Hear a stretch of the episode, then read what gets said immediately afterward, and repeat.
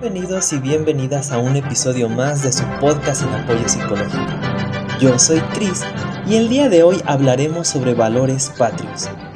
Para empezar, debemos poner sobre la mesa que surgen de uno muy importante llamado patriotismo, que básicamente es el orgullo por nuestro lugar natal o adoptivo y todo lo que lo compone.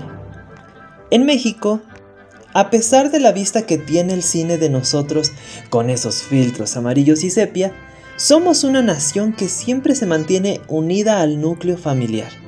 Y eso nos hace fácilmente identificables.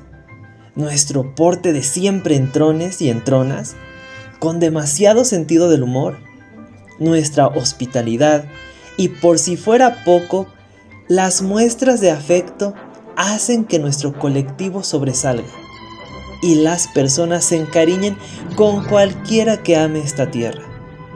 Pero bueno, eso hablando de nuestra perspectiva mexicana. Ya sé que en este momento personas de diferentes países de habla hispana están escuchando esto y contestando a su vez. Precisamente estás expresando tu sentido de pertenencia y desde acá te lo aplaudo, porque sé que tienes las mejores vistas, los más bellos ríos, una flora que no hay en ninguna otra región, un clima increíble, unas playas hermosas, a la gente más dulce y comprometida, gente que creció trabajando la tierra con mil y un sueños en sus cabezas, que ahora estén depositados en ti con la esperanza de que concibas el amor que ellos y ellas tenían por donde estás. Y antes de que lo digas, no, no es necesario pensar que tenías que haber nacido allí. Son lugares que se aprenden a uno y a una, que se ganan un huequito en nuestro corazón y que nos hacen sentir como nosotros, en donde nos dé paz y confianza es un fuerte sentimiento de sentirte parte de una comunidad.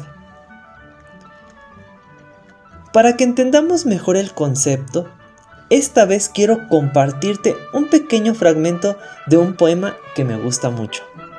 Es de Ernesto Víctor Matute, titulado Traigo mi isla debajo del brazo. Traigo mi isla debajo del brazo y todos me preguntan, ¿Es un cocodrilo verde? Yo digo que sí, y me sonrío. Eternamente verde. Crucero entre las dos Américas, mi isla es una gota de esmeralda ceñida por los mares y en ella baja a prolongarse el cielo.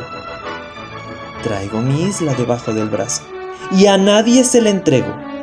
¿Quién ha visto que un hombre con orgullo quiera vender su cocodrilo verde?